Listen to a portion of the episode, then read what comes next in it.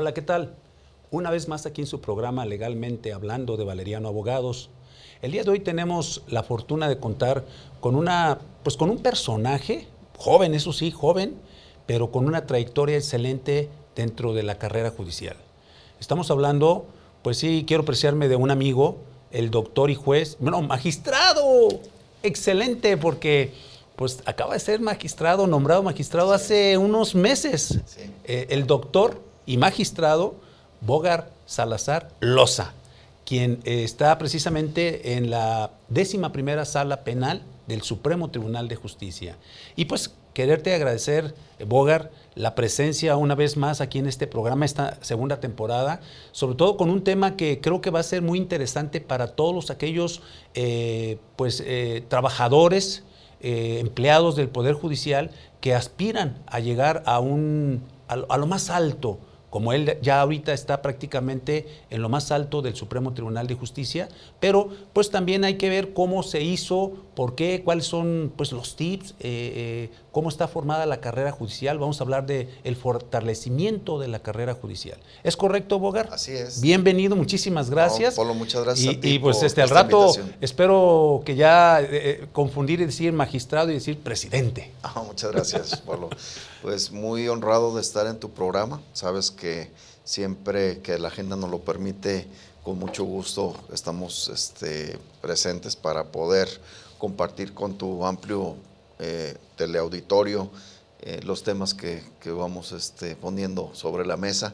Y el día de hoy me parece muy importante el que hablemos sobre el fortalecimiento de la carrera judicial, porque este es un aspecto en el cual creo que las políticas de nuestros eh, actuales dirigentes del Poder Judicial deben de, priorizar, lo están haciendo, ha habido una situación, una, un cambio muy importante en ese sentido. La doctora, la maestra, perdón, eh, consejera Claudia Rivera, ha hecho un trabajo muy importante en el sentido de que la capacitación llegue a estos sectores, pero creo que hay este, todavía algunos aspectos que se deben de, abordar, de fortalecer, con el ánimo de que esto genere una sensación de aspiración y bueno, espero no caer en una contradicción con, los temas presidenciales, pero bueno, eh, la aspiración que todos tenemos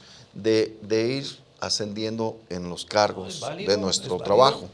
Entonces, la carrera judicial se compone desde el renglón, eh, el renglón más abajo que viene siendo un auxiliar judicial y que todos los cargos son importantes para la impartición de justicia, ningún cargo es más ni, menos, todos este, es un engranaje que para poder llevar a cabo, incluso para poder ejecutar o para poder dejar a una satisfecha, a una familia, a alguna persona que solicitó el servicio de impartición de justicia, se requiere de todos, porque incluso quien presenta o finalmente notifica, pues es un notificador.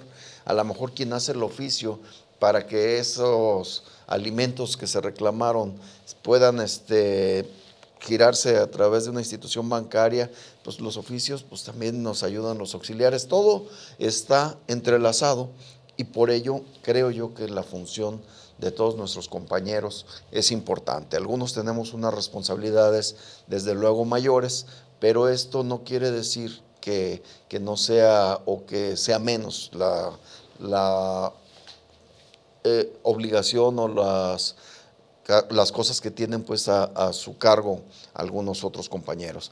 El tema que pretendo abordar el día de hoy eh, sobre el fortalecimiento de la carrera judicial tiene que ver precisamente con que haya la posibilidad de que quienes están desde el más eh, bajo del escalón de la carrera judicial, pues puedan aspirar a ir avanzando.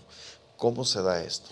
Bueno, sabemos en principio de cuentas que para ser auxiliar judicial, no tenemos establecido un requisito como para otro tipo de cargos. Por ejemplo, para ser notificador, pues ya la ley nos exige que tengas eh, mínimo la mitad de la carrera o en su caso hay una dispensa que en ella permita que si tú acreditas que ya tienes conocimiento del área en donde te vas a desempeñar, pues puedas este, ejercerlo, porque para eso haces un examen. También para auxiliares judiciales se hacen un examen, pero los requisitos son menores. ¿Y qué sucede? Yo, este, lamentablemente, es un punto que a veces también nos queda con esa sensación de que cuando ingresamos y nos quedamos en, un cargo en donde se nos da una base, pues como que a veces el tema de la base, lo digo con todo respeto, nos genera un círculo de confort.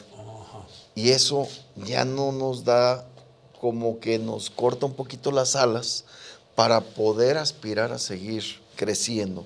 Siempre tenemos esa parte en donde decimos, este, pues es que ya tengo mi base y no la quiero. Mi trabajo. Sí, entonces digo, es muy, es muy respetable la opinión de, cada quien, pero yo creo que, y, lo digo porque pues yo entré al Poder Judicial yendo por los refrescos, o sea, no llegué yo en una situación privilegiada. Tuve la oportunidad de dar mi servicio social. Después de que concluí mi servicio social, se me dio la oportunidad de iniciar como notificador. Entonces, pues empecé desde esa parte ya a integrarme en ese cargo al Poder Judicial. ¿Qué es lo que yo creo que nuestras autoridades debe de enfocarse o debe de, generarse para poder tener ese tipo de, de, promoción entre el personal que tenemos? Pues yo pienso que, por ejemplo, así como se hacen convocatorias para el cargo de jueces, así como se hacen convocatorias para el cargo de magistrados, pues bien pudiera hacerse una convocatoria para el cargo de secretario de acuerdos, el cargo para secretarios ejecutores, el cargo para notificadores, y que esto conlleve a que en algún momento yo recuerdo, porque me tocó eh, tomar esa capacitación, hubo un, proceso ya hace muchos años en donde era una capacitación para secretarios, un tipo de diplomado exclusivo para secretarios. Ah, es correcto. Y era impartido por los jueces. Entonces, en, ese, en esa capacitación fue un curso especializado para secretarios, precisamente con el ánimo de que los secretarios pues estuvieran más este, afinados con los temas, que tuvieran una mejor eh, desempeño en su función. Pero si a eso le damos una pequeña vertiente de que en vez de que sea una capacitación para los secretarios, lo convertimos en un curso para quienes aspiren a ser secretarios, cuando tú le das la oportunidad a una persona que ya traiga esa justificación, esa, esa capacitación de haberla eh, cursado, pero además que de acuerdo a los resultados que pudieran darse de quienes tomaron el curso, haya quien tenga una mención honorífica, haya quien destacado este, en ese grupo por su esfuerzo, su estudio, su dedicación, pues se convierte en un elemento importante. Y muchas veces hemos tenido el caso de que hay compañeros jueces que nos hablaban, oye, ¿no tienes un buen secretario? Oye, recomiéndame un buen secretario. Y, a veces los que están abajo dicen, es que a mí no me dan la oportunidad o no, pues es que no me conocen. Y, y tienen razón. ¿Por qué? Porque no tenemos esos canales de comunicación porque el tiempo muchas veces dentro de un órgano jurisdiccional pues no nos permite estar viendo la situación de cada uno. Sin embargo, tú como, como notificador, tú como auxiliar, aspiras a un cargo y, tienes la oportunidad de prepararte para ese cargo, y que ya llevaste una práctica, a lo mejor ese curso duró creo que 10 meses. Oh, pues, Entonces, cuando concluyeron ese curso, esa persona podía fungir como secretario. Obviamente, pues no es lo mismo la práctica Que la teoría. que la teoría. Sin embargo, pues muchos de ellos en ese mismo lapso pueden estar auxiliando a sus secretarios. Si ellos son notificadores en un, en un juzgado y se acercan a uno de los secretarios, cualquier secretario siempre necesita ayuda. Es tanto el cúmulo de trabajo que si tú le dices a un secretario, oiga, Quiero ayudarle. quiero ayudarle con algunos de cajón o alguna cosa, o mire, este, déjeme revisar un recurso de revocación. Pues, obviamente, pues dependiendo de la dificultad de- del asunto, pues pudiera generarse ese tipo de eh, capacitación directa por parte del secretario Sí, sí, sí. y esa colaboración nutre tanto a- al personal, al notificador, como al secretario, porque el secretario, pues por lo menos le van a ir este, quitando un poquito de esa carga para poder dirigirse a los asuntos más relevantes y tener pues más este tiempo para poder analizar estos asuntos. Entonces, yo creo que ese aspecto es algo que contribuiría mucho porque incluso al momento de que tú digas, bueno, mi aspiración es ser notificador, internamente tú ya vas con esa ruta y no es muy diferente a cuando lo, lo esperas sentado, a que volteen a verte No, nadie. y a que esa partecita del impulso y de las ganas se deben de traducir o materializar en acciones que te hagan llegar a ese punto. Y eso es curioso, pero todo empieza dentro de ti. No puedes creer que las oportunidades no se te dan por alguna otra causa si tú mismo no crees en ti. Yo eh, tengo como ejemplo de muchas cosas que me pasaron en mi vida el que yo tuve que iniciar. Y por ejemplo, yo era notificador cuando recuerdo que mi estancia como notificador fue de un año, cuatro meses, algo así, porque en ese tiempo me estaba titulando. Pero yo recuerdo que previo a que me titulara, un día le pedí al juez con el que yo trabajaba, al maestro Daniel Herrera, a quien le envío un saludo claro, y aprecio mucho, un gran, un Saludos. gran juez. Y un día le dije, oiga, jefe, le quiero pedir un favor. Sí, dime. Le dije, oiga, este, ¿me puede mandar a hacer un examen para secretario? Y él se sorprendió porque me dijo, sí, ¿por qué? O, le llamó la atención porque no había nada en puerta que advirtiera alguna posibilidad o algo. Y le dije, no, es que yo quiero pues saber cómo ando o, he estado preparándome y, y quisiera nada más pues calarme a ver qué tal me va. Este, me dijo, ah, está bien. Él es una persona que impulsa mucho Sí. a quien tiene ganas Sí. de, de trabajar. Y me dijo, está bien, Bogar, adelante. Me confió, me dio la oportunidad de hacer el examen. Y cuando hice el examen, creo que saqué 94. Me fue Ah. bien. Y así quedó, porque era el en, el entendido que pues nomás era Un pues para yo saber qué, qué pasaba. En la, lo que viene siendo el área de recursos humanos, de capacitación, donde se hacen este tipo de exámenes, los exámenes tienen una vigencia de seis meses. Tu calificación te sirve durante seis meses para que te puedan promover. Si en esos seis meses no te promovieron, pues es necesario que vuelvas a hacer otro examen. Entonces, eh, me pasó esa situación, en eso quedó, y posteriormente eh, me titulo, me llega mi constancia, mi acta de titulación, voy a profesiones, saco una cédula provisional y yo lo que hacía era de que mis documentos inmediatamente sacaba copias certificadas y los mandaba a mi expediente. Entonces, en mi expediente laboral Ya estaban incluyéndose, pues yo ya estaba cubriendo todos los requisitos que se necesitaban.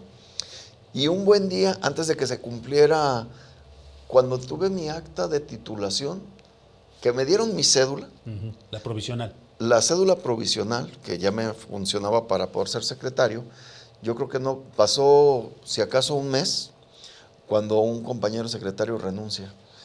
renuncia porque afortunadamente lo llevaban a como relator a una sala. Entonces, este, me, Se abrió el espacio. me dice, oye, fíjate que me invitaron a colaborar este, en una sala. Ese, ese amigo es este Miguel Ramos, un buen amigo que era secretario con nosotros en ese tiempo. Me dice, ¿sabes que me invitaron a la sala? Y pues me voy a tener que ir, ya me pidieron que renunciara ahora y voy ahorita a hablar con el juez. Le dije, ah, pues muy bien.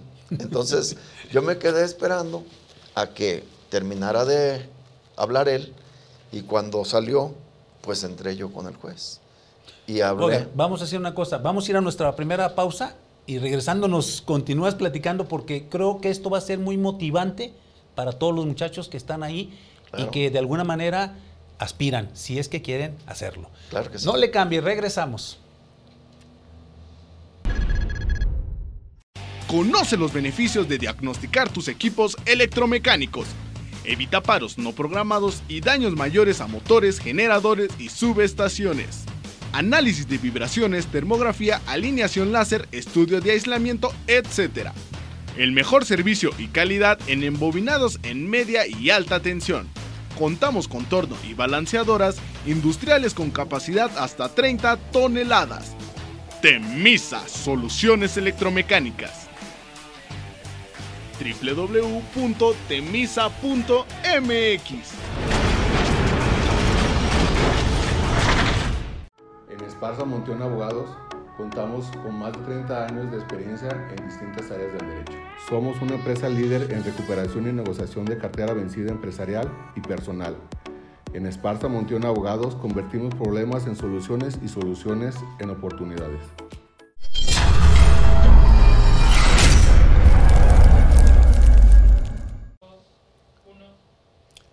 Regresamos a su programa Legalmente Hablando. Estamos hablando con el doctor y magistrado Bogar Salazar Loza.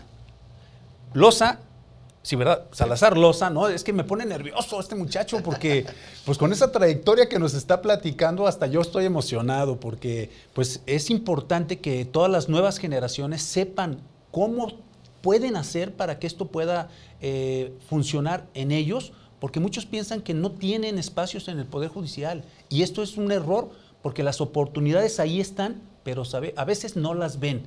Y es lo que nos está platicando el doctor. ¿Es correcto, Bogar? Así es, a así ver, es. entonces quedamos en que se abrió el espacio porque renunció el secretario del juzgado donde estaba el- como juez, Daniel.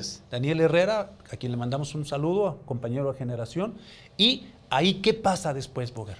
Pues tengo la oportunidad de platicar con el juez y le, y le comenté, le dije, La oiga, sí, le dije, oiga, fíjese que pues yo ya, eh, se acuerda que había hecho el examen y yo ya me titulé, ya presenté mis exámenes, presenté mis documentos, hice el examen psicométrico, ya tengo todo listo. Nomás le quiero decir que si me puede dar una oportunidad, yo estoy a, a sus órdenes. Y sin ningún recomenda- Y- ninguna recomendación, No, solito ahí, me sí. personé con él. Así fue. Y él me, me vio y me dijo, bueno, este, vamos a hacer una cosa.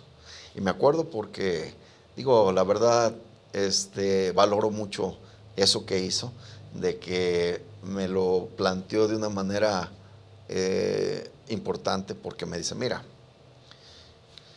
está bien, te voy a dar la oportunidad. Si veo que sirves, Te queda. te quedas. Pero si no, ni modo que te regreses de notificador. ¿Cómo ves? ¿Lo tomas o la dejas? Le dije, vamos, adelante. Yo tenía base de notificador, porque la base de notificador en aquellos tiempos, O sea, tendrías que haber renunciado a la exactamente. base de notificador, algo que tenías seguro. Sí, eran seis meses en aquel tiempo la ley para tener base. Y a mí ya me habían dado base de notificador. Pero me dijo, me dijo el juez, oye, ¿quieres? Nomás ya no hay vuelta para atrás. Ni modo que te regreses de notificador. ¿Te animas? Sí. Seguro, seguro. Afortunadamente duré cinco años de ejecutor con él. Y después me dio la oportunidad de ser secretario de acuerdos, que ser secretario de acuerdos es súper complicado, creo que es uno de los lugares. Es como el, el, juez, este. Sí, pero. Pero sin, sin tener el papelito, ¿verdad? Eres como el jefe, pero sin ser el jefe. Y pues son las broncas y son como que si fueras el jefe, pero bueno. Entonces, este. El caso es de que estando en la Secretaría de Acuerdos, que yo me acuerdo que ahí sí decía, híjole, me gustaría más regresarme de ejecutor porque estaba, me gustaba más esa área a esta otra. Pero tenía cuatro meses cuando me invitaron que me fuera de relator al consejo. Entonces, pues salí rápido de ese paso, pero, pero la verdad es que muy agradecido. Y, y después, dentro de lo que viene siendo el desempeño en el consejo, pues la estancia en el consejo de la judicatura tiene mucho que ver pues con los nuevos consejeros, quién llega, quién se va y trae a sus nuevos equipos, ¿no? Entonces, cuando llegó un nuevo equipo, pues a mí me tocó salir. Y recuerdo que en ese tiempo, y lo digo porque a lo mejor se dice fácil. Sí, sí, sí, sí. Y a veces nosotros mismos en ese círculo de confort no nos permitimos la oportunidad de crecer en otros ámbitos. Yo recuerdo que durante mi estancia en el, en el consejo salió la convocatoria para juez. Entonces participé. Sí, participé, me sentía con, ánimos para hacerlo. Eh, fue un proceso, pues, que tuvo muchos amparos y de hecho yo tuve que presentar un amparo porque pues ahí había una evaluación que no me favorecía y que de acuerdo a mis números sí me daba. Ah, eh, yo, este, me pusieron 79.3 cuando tenía la calificación mínima era 80. Entonces, este, ya en la revisión en el amparo saqué 84.3. Entonces, este, eso ya me permitió eh, que, me, que me incluyeran en la lista y posteriormente. Pero bueno, eso ya más adelante. Pongo estos ejemplos porque es lo que a mí me ha tocado vivir. Y por eso digo que sí se puede. Por eso digo que está en uno y que no tenemos que quedarnos con los brazos cruzados para alcanzar nuestras metas. El caso es de que uno a veces no sabe por qué pasan las cosas, pero al final se da uno cuenta que siempre lo que sucede es lo mejor. Cuando yo eh, concluyo mi etapa en el Consejo de la Judicatura, por allá por enero del 2007. Pero ya, habías este, aprobado lo de... estaba, en proceso, estaba en proceso. Estaba en proceso ese resultado porque estaba en, eh, a través del amparo combatiéndose. Pero cuando salgo de ahí, en enero, el último de enero del 2007, me brindan la oportunidad de irme al Congreso del Estado. Me, este, por ahí algunos amigos, Miguel Monraz, eh, Gustavo Macías, me hacen la invitación y me dicen que, si me quiero incorporar. Algo que la verdad, pues de momento no era lo mío, porque pues yo el cariño al Poder Judicial y, sin embargo, bueno, pues tenía que trabajar, ¿no? Entonces, agradecí mucho la oportunidad, me incorporé con ellos, estuve alrededor de, un año trabajando, eh, tiempo en el cual pues me permitían litigar para poder compensar mis, mis ingresos, pero aprendí mucho aprendí mucho y sobre todo aprendí de temas políticos. Y eso me dio tanta confianza, tanta fuerza para seguir buscando mis cosas. Y eso me permitió que pudiera al final del día, a través de acercamientos, de buscar la forma y todo eso, que mi juicio de amparo concluyera con una buena negociación porque tenía yo otro procedimiento que había instaurado y que a la par este, se juntaron para que quedara lista mi designación. Entonces fue muy interesante, muy bonito y para mí muy valioso. Cuando eso sucedió, pues bueno, yo ya había estado como relator, nuevamente regresé al Poder Judicial. Eh, después del, del Congreso del Estado, me fui como, fui invitado al Supremo Tribunal de Justicia como relator de, de un magistrado. Estuve en la quinta sala. O sea, ya, ya, ya cumpliste varias etapas en varios No, lugares. claro, sí, sí, sí me tocó. Sí, sí, sí. Entonces, esa partecita de estar ahí en el, en el tribunal, estaba yo en el tribunal cuando se logra que se resuelve mi amparo y aparezco ya en la lista como aspirante aprobado. Incluso en ese tiempo estaba en segundo lugar, porque en tercer lugar quedé. El primer lugar era eh, el maestro José Reyes Victoriano, él estaba en primer lugar. No, estaba el doctor Armando Ramírez Rizo, que hoy es magistrado, que también éramos buenos amigos y somos buenos amigos. En segundo lugar estaba José Reyes Victoriano y en tercer lugar quedé yo, Pues en la lista de los que todavía había una lista que seguía incrementándose por los amparos que siguieron llegando. Pero después, incluso ahí hubo ya procesos en donde fueron designando al, al ahora magistrado Armando como juez, después fueron designando a José Reyes Victoriano y finalmente yo ya quedé en el primer lugar de la lista, en espera de que se me tomara en cuenta.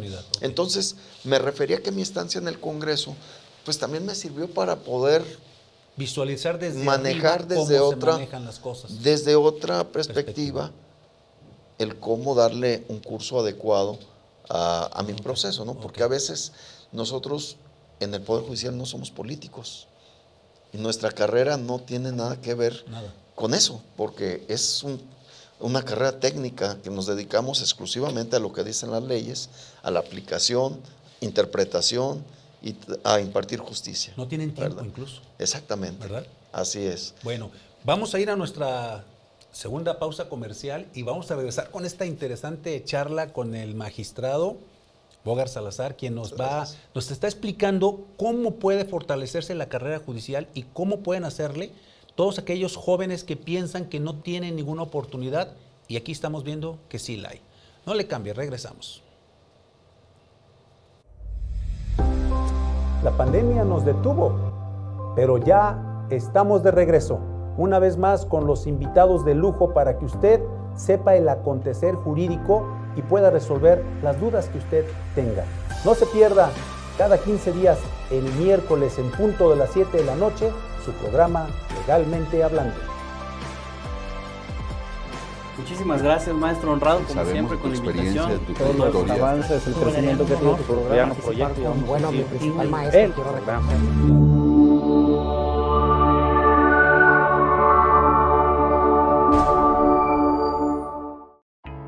¿La pandemia te agotó tus tarjetas de crédito? Ven con nosotros, ya nos conoces, te ayudamos a resolver este y cualquier problema jurídico.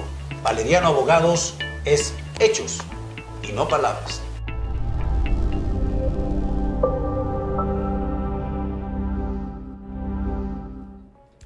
Los alimentos. El tema de alimentos es muy importante y son de las cuestiones que de alguna u otra manera nos es más recurrente las preguntas de parte de las personas. La gente quiere saber qué es lo que incluye en su momento dado la materia de alimentos. Vulgarmente pudiéramos este, entender que solamente se trata de comida. Sin embargo, las cuestiones de una pensión alimenticia tienen que ver con muchos más aspectos, entre los cuales entra propiamente la educación, los gastos en su momento dado para atenciones médicas, los gastos de recreo o esparcimiento, las cuestiones extracurri- extracurriculares que en su momento dado, pues supongamos, una persona menor de edad tiene todo el derecho a recibir, ¿sí? Entonces, la cuestión de alimentos es una circunstancia que de alguna u otra manera todo padre o madre tiene la obligación de entregárselos justamente a sus hijos.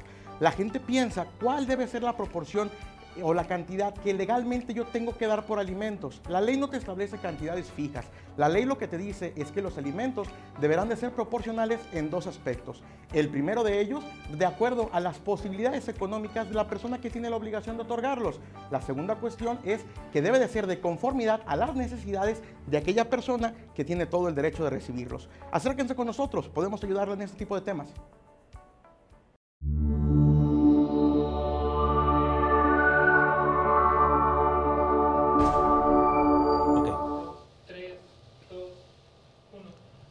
Regresamos a esta plática que para mí es muy importante y creo que para todos los funcionarios o empleados que están ahí en el Poder Judicial y que piensan que no tienen ninguna aspiración, ni como secretario, ni como juez o como magistrado, pues creo que están equivocados. Aquí hay una eh, situación que nos está mm, platicando nuestro entrevistado, el doctor Bogar, en donde pues a veces no vemos las oportunidades o no las queremos ver.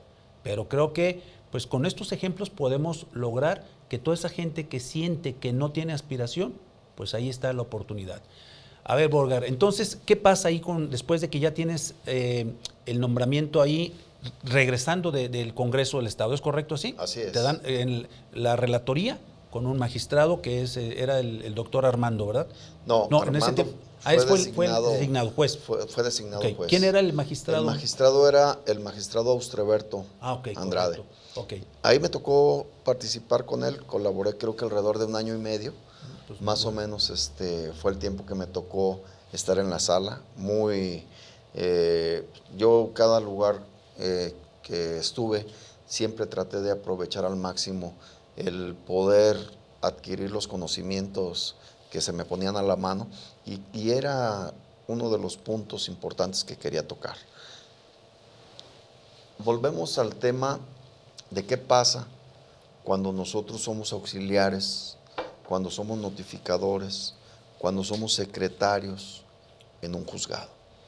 A veces sabemos siempre que el cúmulo de trabajo es muy importante, el cúmulo de trabajo nos rebasa, nos puede alterar, llenar hasta enfermar, pero mucho tiene que ver el saber administrarnos.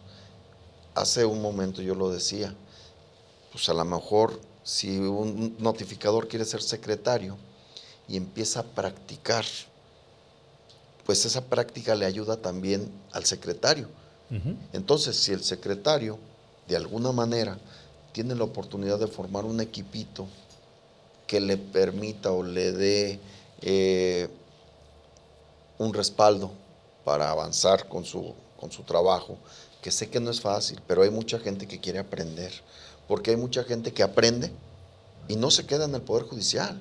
Eso le sirve para volar incluso, pone su despacho o, o se distinguen. Yo tengo muchos amigos que éramos compañeros en, cuando iniciábamos este, en esta carrera, que ahora tienen sus despachos y les va muy bien y, no tienen ningún problema, al contrario, ese que nos gusta sufrir a nosotros, porque pues a ellos les va muy bien, pero ya es lo que cada quien en la vida, la vida te va poniendo en donde vas a estar, ¿no?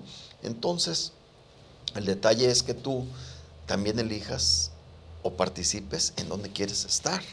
El detalle es que es importante que nosotros asumamos nuestro rol con profesionalismo. ¿Esto qué quiere decir?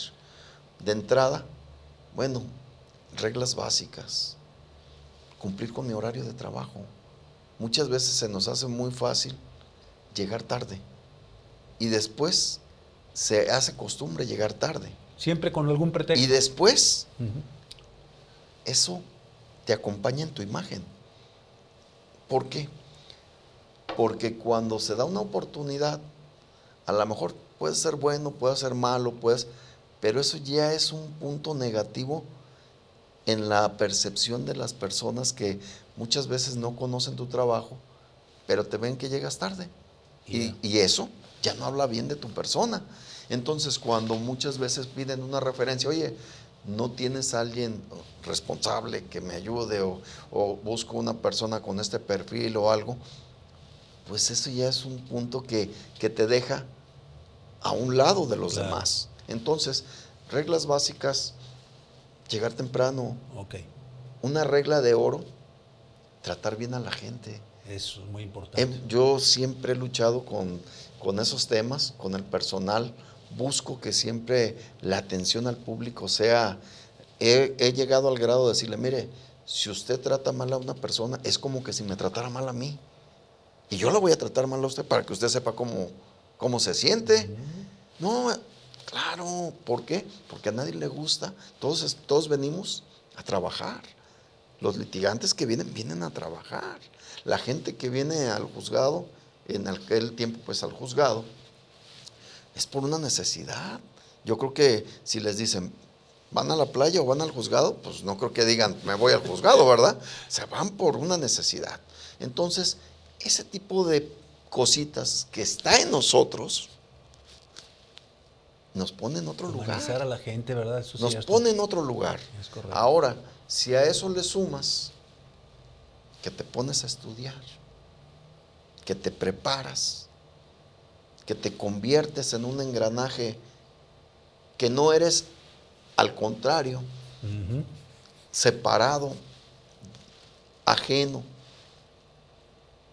Y eso pasa mucho, incluso, lamentablemente, y no lo digo tampoco con mala intención, pero a veces sienten que el sindicato tiene que protegerlos, hagan lo que hagan. Y yo conozco tanto a Chuy como a Tomás, como a Alan, como a Javier, que son quienes están al frente de los sindicatos. Y bueno, ellos también buscan que la calidad, el servicio y la imagen del Poder Judicial sea otro. No se trata de que tomemos actitudes negativas buscando resultados positivos. Tenemos que empezar por nosotros para poder generar esa confianza en el cargo y en la obligación que se nos pueda dar. Entonces, esa parte que debe de comenzar desde lo más abajo de los cargos hasta lo más alto, tiene que venir acompañado con las reformas, con la estructura necesaria para soportar ese avance. Y yo lo, lo comentaba, si por ejemplo el Consejo dice, ¿saben qué? Voy a hacer una lista de 100 secretarios de reserva, cuyos resultados van a estar vigentes por un año o por seis meses. Y que los jueces, Cuando necesiten a alguien. cuando necesiten a alguien, tengan la opción de voltear. Y a lo mejor digan, ¿sabes qué? Te voy a dar un nombramiento por tres meses. Si me sirves, Te quedas. y si no, pues muchas gracias. Claro. ¿Qué va a pasar con ese servidor que le den un nombramiento de tres meses? ¿Le va a echar más ganas? Como me pasó a mí. Sí. A mí me dijeron, nomás que ya no te regresas para atrás. Prácticamente me quedaba sin trabajo. Sí. Y dije, porque hay que asumir los riesgos. Si tú en la vida no corres riesgos, Pues no.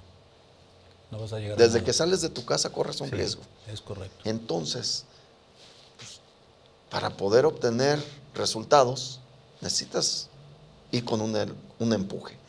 Entonces, el tema de la infraestructura, el tema de, de cómo generar esta situación, tiene que ver incluso con la ley orgánica, porque en la ley orgánica tenemos que generar una serie de reformas, incluso el artículo 181 de la ley orgánica establece cuáles son los cargos que forman parte de la carrera judicial. Curiosamente, la carrera judicial termina con el cargo de juez. ¿Por qué no está incluido el cargo de magistrado? Bueno, pues es un tema para la Para- araña, para porque las entonces legislaturas. nosotros no formamos parte de la carrera judicial. Bueno, anteriormente se estilaba mucho que los magistrados fueran nombrados por el Congreso y sin No. y a veces ni siquiera eran gente de- de, Actualmente sí, sigue sí, nombrándose pero por el pero Congreso. pero antes se no eran no tenían carrera judicial. Entonces, Por eso había ese desánimo, ¿no? Entonces, volvemos a un punto importante. ¿Cómo le echas la culpa al personal del Poder Judicial, de la imagen del Poder Judicial, cuando no hay la posibilidad de que sean ellos Sí. los que vengan creciendo? Y si bien es cierto que tienen que dar la cara ante la sociedad de los resultados, pues también tienen derecho a gozar de los beneficios de ir creciendo en esa carrera. Y ahorita se Y está hay viendo, gente, ¿no? Sí. hay gente muy capaz. Sí. Y hay gente con muchas ganas que se queda en el camino porque pierden la ilusión, porque pierden, se desaniman, porque creen que, que necesitan forzosamente padrinos, que porque lamentablemente tienes que jugar las reglas del juego como están en este momento. Entonces, yo te lo comentaba, cuando eh, estuve en el Congreso del Estado, pues mi visión fue ampliada para poder ver cómo se transitaban las cosas y entonces uno tiene que, como en la vida, pues tienes que tomar lo bueno, lo malo y conocer para que distingas y tú hagas de tu ejercicio pues lo que consideres que conforme a tu conciencia es lo adecuado. Y en ese sentido, yo procuré irme preparando para lo que yo quería. Yo para lograr ser magistrado duré nueve años intentándolo. Desde mi primera convocatoria que participé, pues no fui elegido y entendí cómo era el proceso, qué era lo que se hacía, qué era lo que te pedían, cómo tenías que formular tu, tu eh, currículum, todo lo que representaba. Pero estuviste perseverante. Claro. O sea, no, no, te desanimaste a la primera de que no me nombraron, ah, pues entonces aquí sigo en mi zona de confort. Y te voy a decir por qué. Hubo un, algo que a mí me, me dio luz para poder guiarme en el camino que yo quería hacer. Hogar, ¿qué te parece que si nos vamos a nuestra última pausa comercial y regresando nos platicas esto y también si tuviste algún, alguna situación que te marcara en tu carrera judicial? Claro que sí. Con mucho gusto. No le cambies, regresamos. Conoce los beneficios de diagnosticar tus equipos electromecánicos. Evita paros no programados y daños mayores a motores, generadores y subestaciones análisis de vibraciones, termografía, alineación láser, estudio de aislamiento, etc. El mejor servicio y calidad en embobinados en media y alta tensión. Contamos con torno y balanceadoras industriales con capacidad hasta 30 toneladas. Temisa Soluciones Electromecánicas www.temisa.mx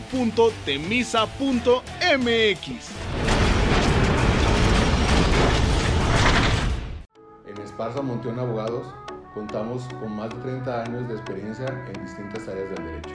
Somos una empresa líder en recuperación y negociación de cartera vencida empresarial y personal. En Esparza Monteón Abogados convertimos problemas en soluciones y soluciones en oportunidades.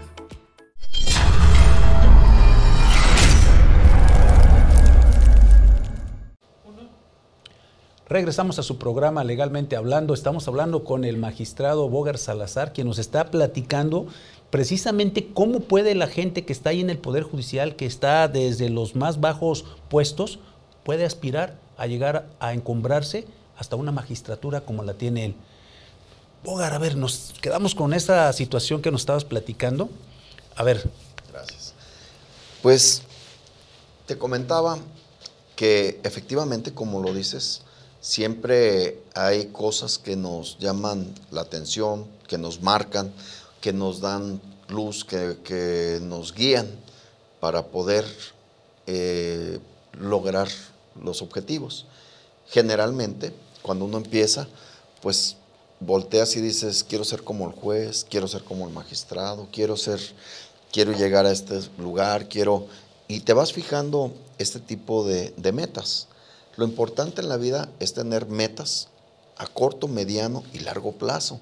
Porque si tienes metas únicamente a corto plazo, pues cuando las cumplas vas a estar en ese círculo de confort. ¿Qué es lo que sucede? Ay, es que yo quiero que ya me den mi base para ser auxiliar. Lo digo con respeto, compañeros, no lo digo este, en, en ningún mal plan. Pero a la vez, pues ya con eso nos conformamos. Y no es, es el, sentido de la vida no es para eso. Es para que sigamos hasta nuestro último esfuerzo tratando de llegar más allá.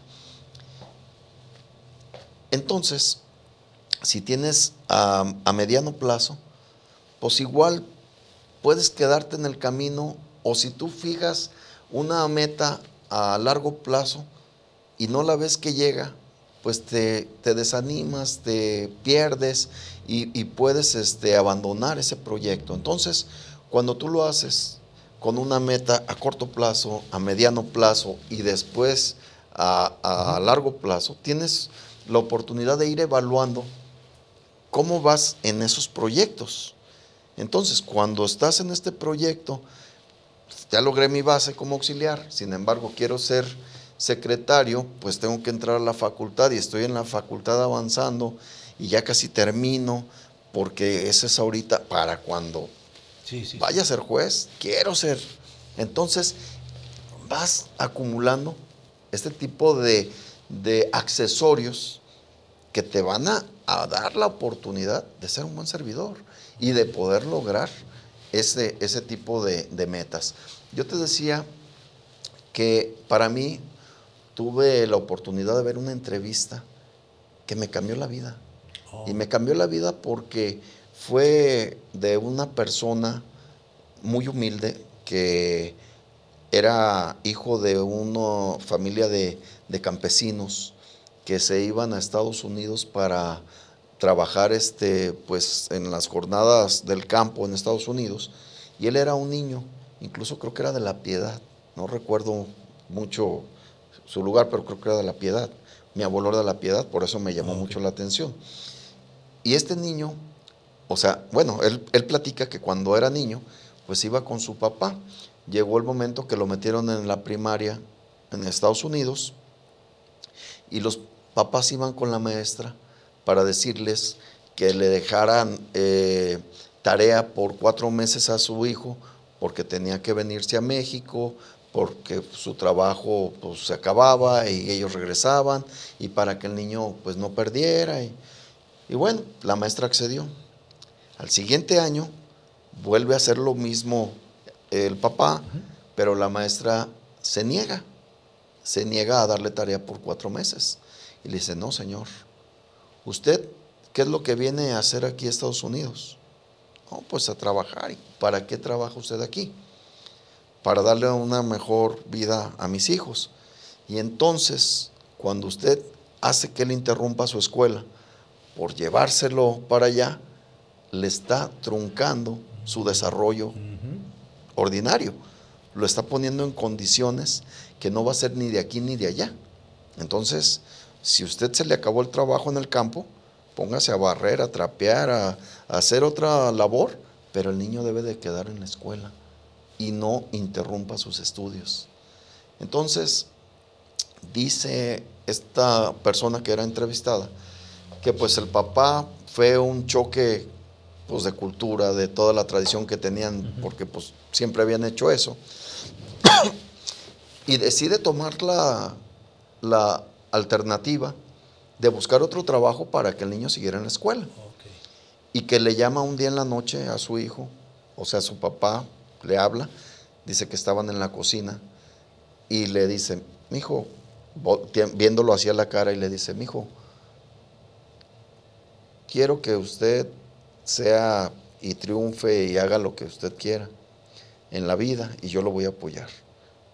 ¿Qué es lo que te gustaría hacer? Y el niño, viendo a su papá la cara, le dice, astronauta. Entonces dice, imagínense la cara de, un señor campesino.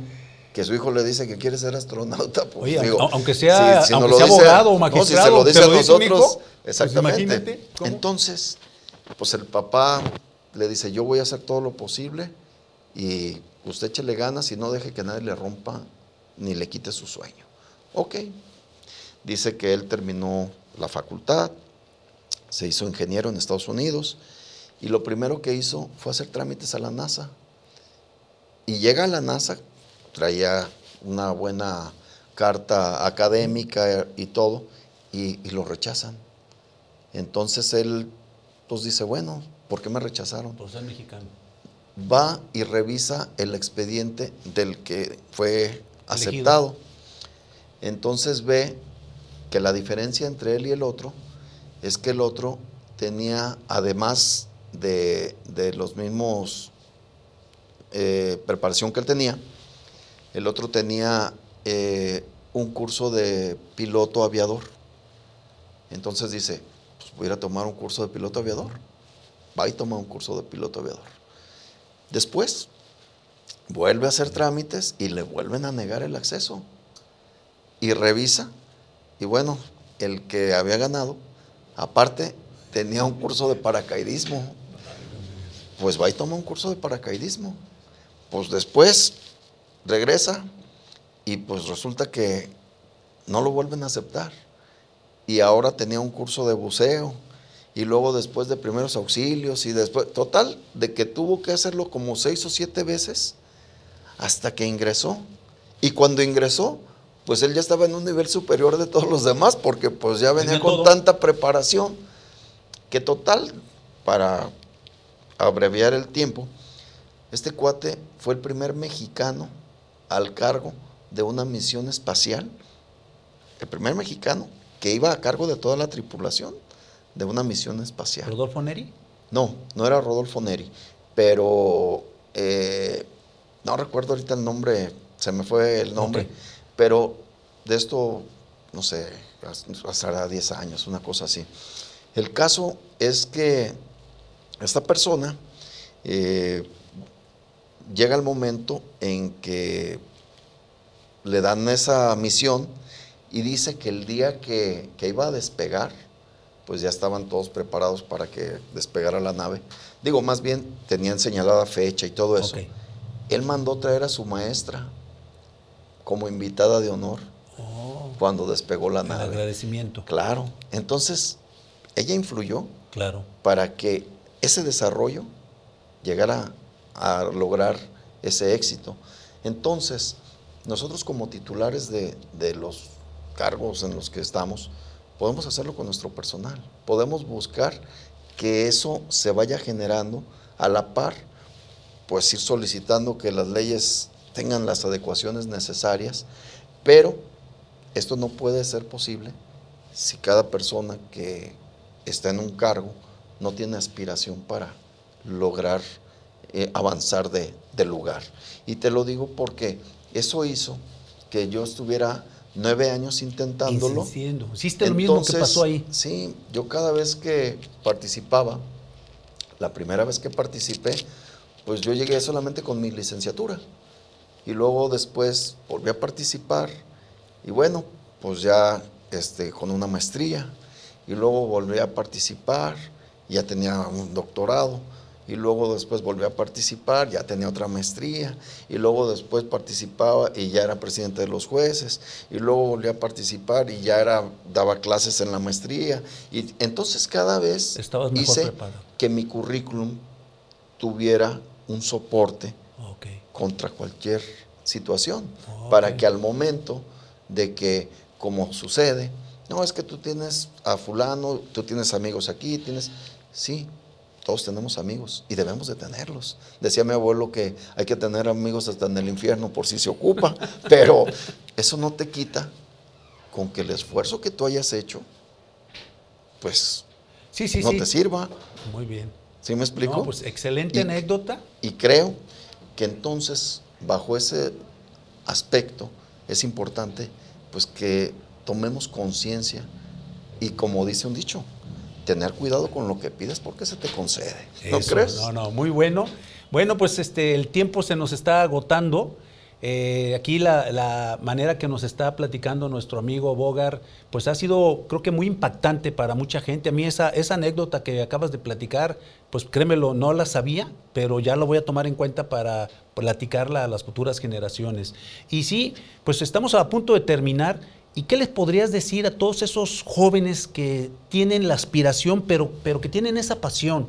No el que, como tú dices, que está en la zona de confort, que dice, no, pues yo ya me dieron mi nombramiento, yo aquí me quedo, porque hay quien tiene 25 años de notificador y está contento, ¿no? Claro, y es respetable. Sí, claro, Digo, pero, pero no, aspira más, él está a gusto ahí. Sí, yo, yo no creo que sea tampoco un tema en el que tengamos que señalar. Claro. Digo, pero lamentablemente yo pienso que sí sería importante el que por lo menos, por ejemplo, la, la ley orgánica exigiera un poquito más para ciertos cargos. Por ejemplo, decía yo, el tema de un auxiliar judicial, pues a lo mejor que tuviera la preparatoria terminada, porque eso va a generar que si una persona tiene la preparatoria terminada, nada le cuesta decidirse a ser abogado. Está en el medio, está aprendiendo. Entonces al momento que, que se decida entrar a la escuela, va a ser un elemento que va a tener una sensibilidad, conocimiento y mejor conducción de las áreas que le tocan y además de ello, aspiracional, que tenga ganas de ir creciendo para que esos espacios puedan ser utilizados por quienes empiezan la carrera. Entonces, es una renovación, es una eh, forma de ir filtrando, de ir generando una profesionalización en las áreas que, bueno, de acuerdo a la categoría, ir, ir haciendo que las cosas este, funcionen mejor. ¿Y, ¿Y qué consejo les doy? Yo creo que lo decía hace un momento, las reglas básicas, pues si ustedes están con el ánimo de, de tener ascenso dentro de su área de laboral, cumplir con los horarios. Cumplir con los horarios es básico. Disciplina. Tener una buena conducción con la gente, ser amable, tener la disposición con sus titulares, no generar conflictos, ser, eh, prepararse, estudiar, buscar siempre en qué pueden ayudar. Todo eso a veces nos cuesta o nos o creemos que es innecesario o creemos que no se ve. Pero esa es la diferencia. Bueno, pues muchísimas gracias. Hemos terminado con esto que nos ha, ha servido. A mí me ha- ya esta anécdota ya la voy a tener aquí en mi mente para platicarla y la voy a tomar como si fuera mía. ¿Por qué? Porque así hay que hacerlo, ¿no? Para Claro. que la gente vea y escuche cómo puede la gente salir adelante. Te agradecemos mucho, Bogar, el haber venido a esta entrevista que ha sido pues muy ilustrativa para mí y yo creo que para toda la gente, todos aquellos que están ahí pensando que el Poder Judicial es prácticamente imposible ingresar y sobresalir, creo que están equivocados y aquí está un ejemplo. Muchas gracias, Bogar. No, muchas gracias y pues nos seguimos viendo aquí en estas temporadas con Claro, nosotros. Como siempre, quedo a la orden. Agradezco a todo el teleauditorio y pues los mejores deseos en tu proyecto. Sé que siempre han sido programas muy exitosos y creo que estas nuevas temporadas así van a ser. Muchas Y- gracias. Y quedo a tus órdenes. Gracias. Bueno, pues nos vemos en la próxima semana en un programa más de Legalmente Hablando.